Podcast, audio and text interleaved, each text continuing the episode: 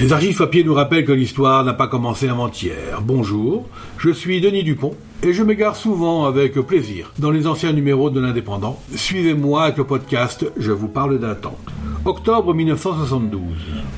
Première page. À l'étude, création d'un centre pour la réadaptation de jeunes toxicomanes à Prats de Moyo. Qu'est-ce que c'est que cette histoire? Perpignan. De sources bien informées, on apprend que le ministère de la Santé envisage la création à Prats de Moyo, dans les Pyrénées-Orientales, un centre de réadaptation pour les jeunes toxicomanes, qui ouvrirait d'ailleurs ses portes dans le courant de 1974, et pourrait accueillir environ 80 toxicomanes, garçons et filles de 12 à 17 ans.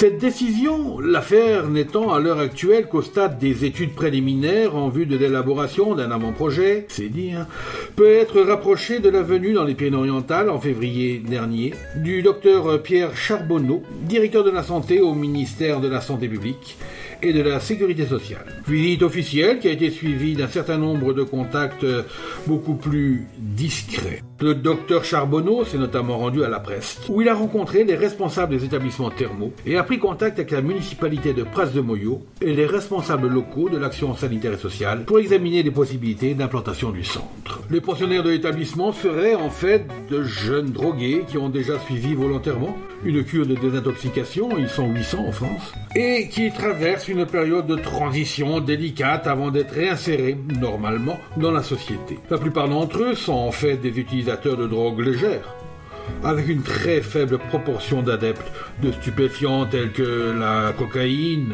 l'héroïne ou le LSD, dont l'usage est plus répandu chez les adultes.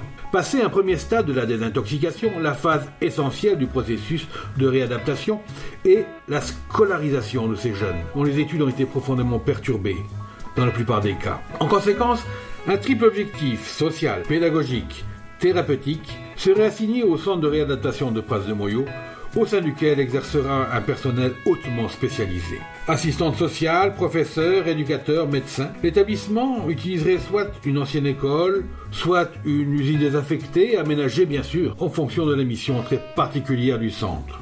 L'éventualité de la construction d'un bâtiment neuf n'est d'ailleurs pas exclue. L'ensemble regroupera 80 chambres individuelles, une par malade, et les logements du personnel, des salles de classe, le foyer, etc. Les crédits nécessaires à la construction de l'établissement seront imputables au ministère de la Santé. La municipalité de Pras de Moyo fournissant les terrains, la gestion du centre sera confiée vraisemblablement à un organisme privé sous le contrôle du ministère de la Santé.